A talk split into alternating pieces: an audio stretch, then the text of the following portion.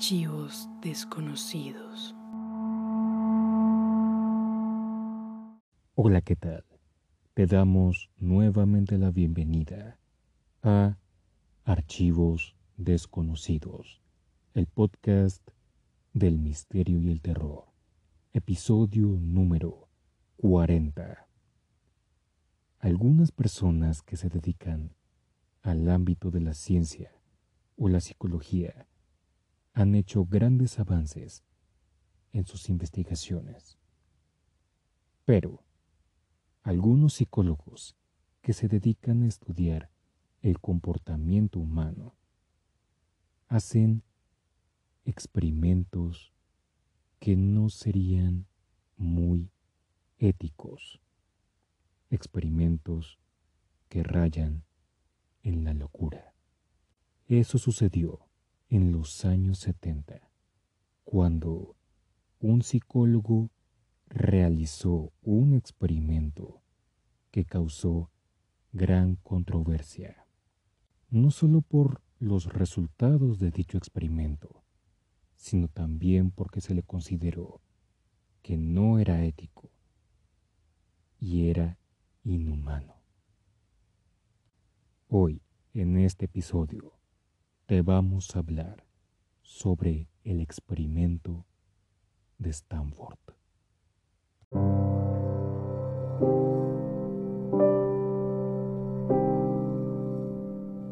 Antes de hablar del experimento, vamos a hablar un poco de historia para tener algo de contexto. Nos vamos a ubicar meses después de la Segunda Guerra Mundial más concretamente el 20 de noviembre de 1945, ya que en esa fecha se llevó a cabo lo que serían los juicios de Nuremberg, desarrollados en la ciudad del mismo nombre, Nuremberg, donde se llevaron a juicio los distintos soldados, generales y seguidores del partido nazi por los crímenes cometidos en el Tercer Reich. La mayoría de ellos fueron declarados culpables y condenados a muerte. Pero, como era un juicio, los acusados estaban en su derecho de defenderse de los cargos que se les estaban imputando. Para defenderse, algunos acusados daban esta razón para justificar las atrocidades que cometieron. Yo solo seguía órdenes. En el año de 1960 se capturó a Adolf Eichmann, un soldado alemán de alto rango en el partido nazi fue capturado en Argentina luego de que huyera de Alemania. El operativo para capturarlo fue conocido como Operación Garibaldi, pero en otros medios se le conoció como Operación Final. Eichmann fue llevado a Israel para su juicio, donde lo declararon culpable y lo condenaron a muerte. Para defenderse, Eichmann dijo, yo solamente seguía órdenes. Esto llevó al psicólogo de la Universidad de Yale, Stanley Milgram, a preguntarse, ¿acaso una persona que es buena se puede convertir en una mala persona solo por seguir órdenes? ¿Por qué seguimos las órdenes de alguien superior a pesar de que esas órdenes no sean moralmente correctas?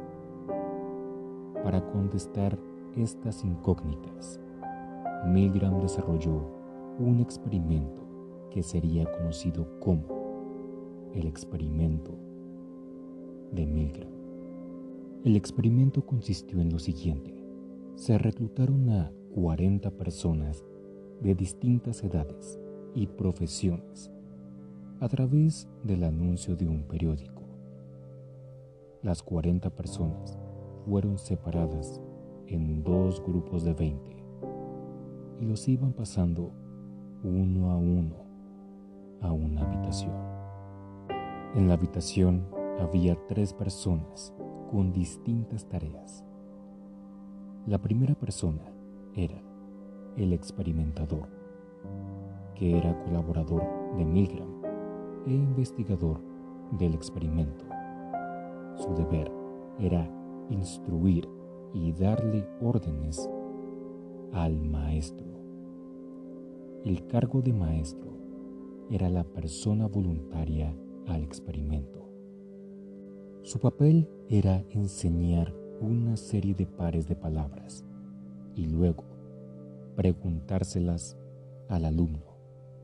El alumno estaba separado del experimentador y el maestro por un módulo de vidrio, sentado en una silla eléctrica y con unos cables conectados a su cuerpo.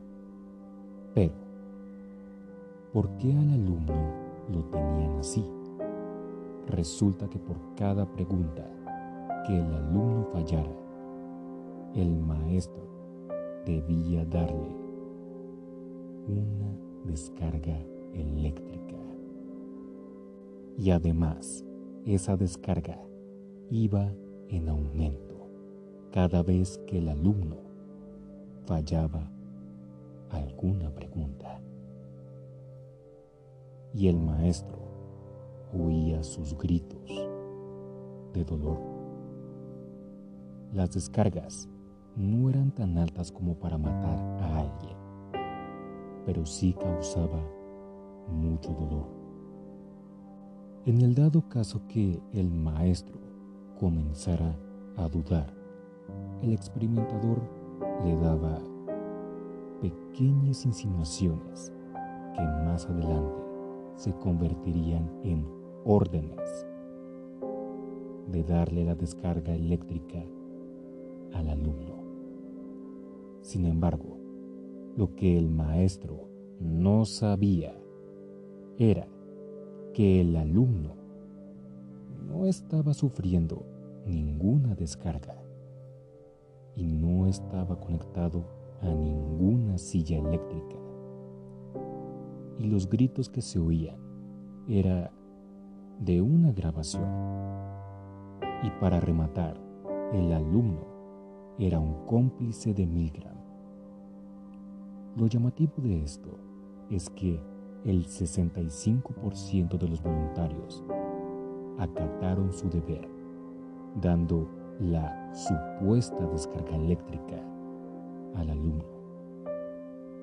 Ya con este contexto, vamos ahora sí con el experimento de Stanford.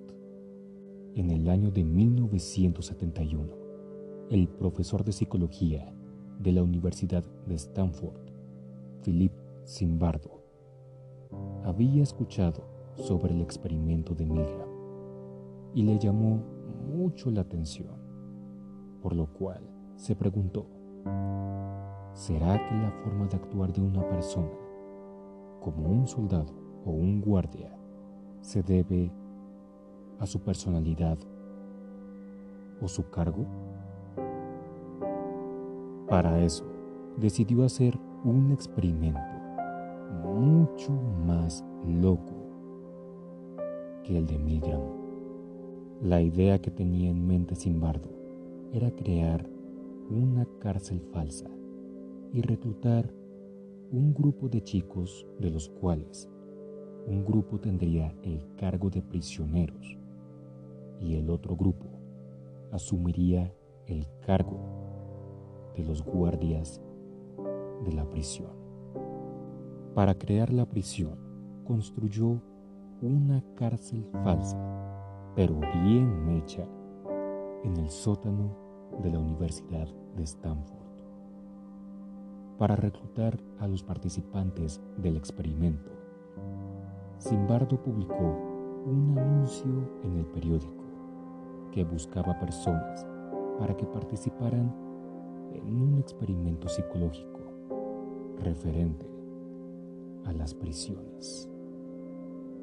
El experimento iba a durar dos semanas y cada día se les iba a pagar a los participantes unos 15 dólares, que equivale a unos 80, 85 dólares hoy en día.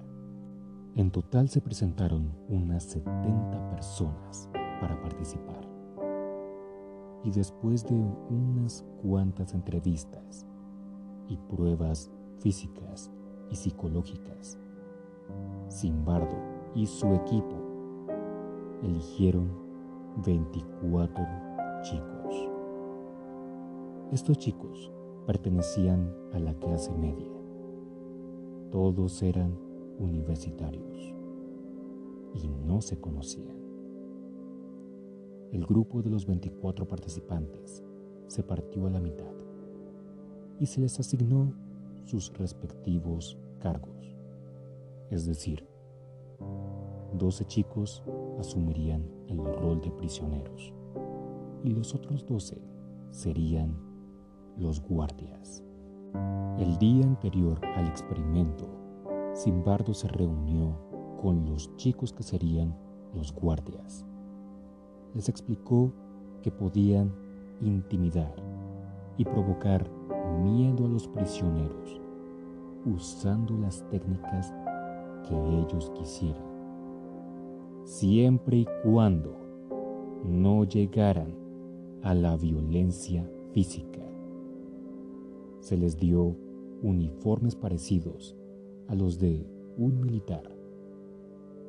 Se les entregó porras y lentes oscuros para que así no hicieran contacto visual con los prisioneros.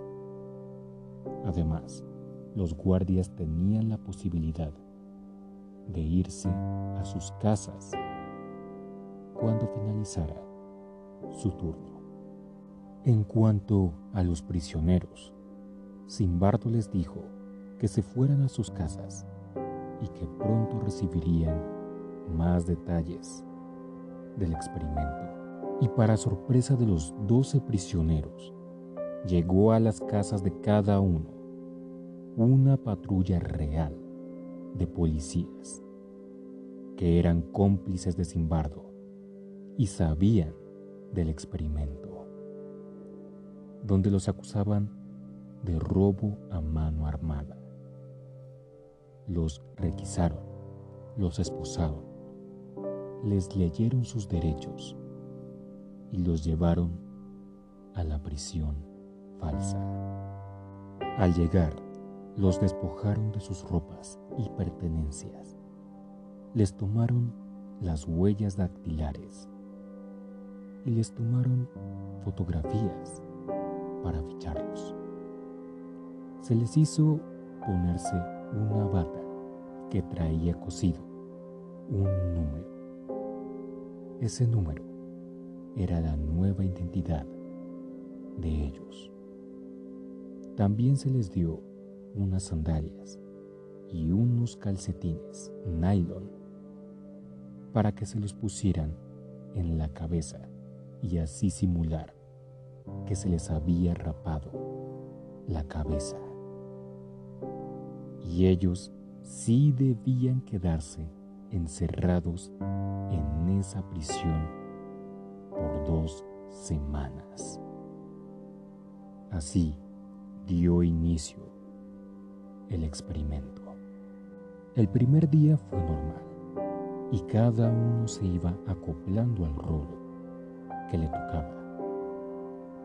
Y los guardias se fueron a descansar a sus casas cuando finalizaron su turno.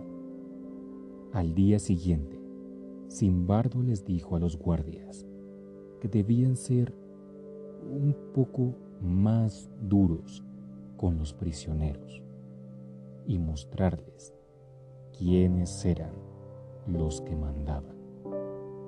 Y como los guardias no podían agredir a los prisioneros de forma física, optaron por usar la violencia verbal y obligarlos a hacer ejercicio de forma involuntaria. A uno de los prisioneros lo obligaron a hacer 20 flexiones mientras un guardia estaba sentado en su espalda. Esto provocó que los prisioneros se rebelaran e iniciaran un motín. Pero los guardias los contuvieron, disparándoles con unos extintores y encerrándolos en sus celdas. Y eso que esto es solo el inicio. En los días posteriores, los guardias dividieron a los prisioneros en dos grupos. Un grupo era de buenos y el otro de malos. Al grupo de los malos les quitaban sus camas y los hacían dormir en el suelo. Pero eso no quiere decir que los prisioneros de la sección de buenos se salvaran de los horribles tratos de los guardias. Había días en que los guardias no les daban de comer a los prisioneros. Los obligaban a limpiar los baños con sus manos desnudas. Los hacían caminar desnudos para humillarlos. La ida al baño era un privilegio que los prisioneros se tenían que ganar. Eran víctimas de maltrato psicológico y abuso de poder. Incluso los guardias decidieron hacer horas extra para seguir controlando a los presos. Hubo un momento en que Simbardo les propuso a los presos que podían salir bajo libertad condicional, pero se les quitaría todo el dinero que tenían acumulado. Los prisioneros aceptaron. Pero Simbardo les dijo después que su posibilidad de salir bajo libertad condicional fue rechazada. Y los prisioneros en lugar de refutar siguieron con el experimento, aunque en realidad los prisioneros podían abandonar el experimento cuando ellos quisieran.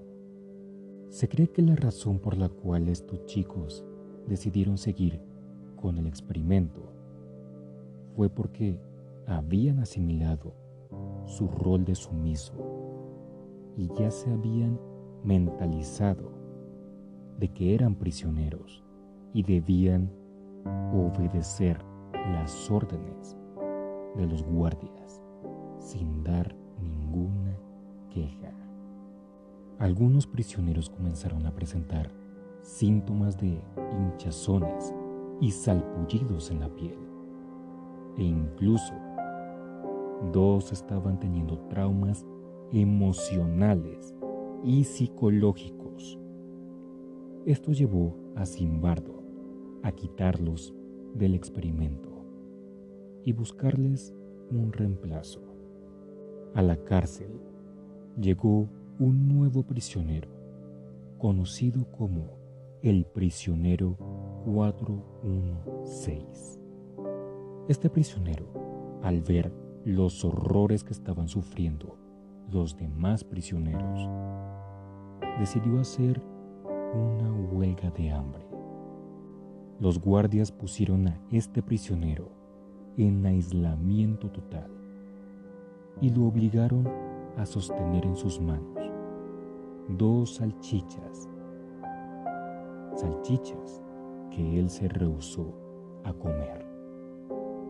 No fue hasta que Simbardo intervino e hizo que el prisionero 416 volviera a su celda. Este loco experimento llegó a oídos de Cristina Maslash, una estudiante de posgrado de la Universidad de Stanford. Ella estaba interesada en saber cómo estaba yendo el experimento, por lo cual pidió permiso para entrevistar a los participantes. Al entrar en la cárcel falsa, ella quedó impactada por todos los maltratos que estaban sucediendo. Cristina le dijo a Simbardo que era una locura lo que estaba haciendo, que era inhumano. Simbardo dijo que de todas las personas que conocían o habían escuchado del experimento, Cristina Maslash fue la única que lo cuestionó. Así que Simbardo decidió finalizar el experimento, lo cual hizo que algunos guardias quedaran descontentos. El experimento duró solamente seis días. Una auténtica locura.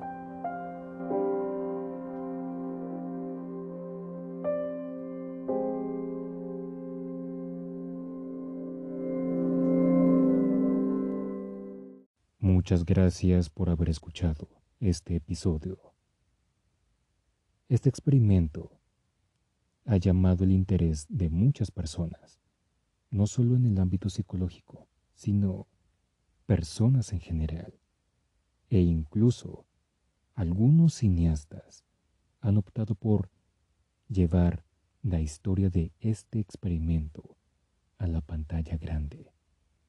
Una de esas películas es The Stanford Prison Experiment, donde nos muestran explícitamente este experimento y esa es nuestra recomendación de la semana.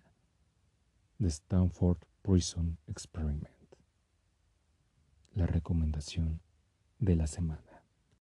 Si el episodio te gustó y quieres seguir escuchando más cosas de misterio y terror, te invitamos a que te suscribas a este podcast y también a que lo compartas con todos tus amigos y familiares. Eso nos ayudaría mucho. Síguenos en Instagram como Archivos Desconocidos Podcast. Y si tienes algún comentario o conoces algún caso que te gustaría escuchar en un futuro episodio, nos puedes escribir a nuestro correo desconocidosarchivos0 gmail.com. Recuerda que cada viernes hay nuevo episodio. Yo soy el anfitrión y nos veremos en esta vida o en la otra. Chao, chao.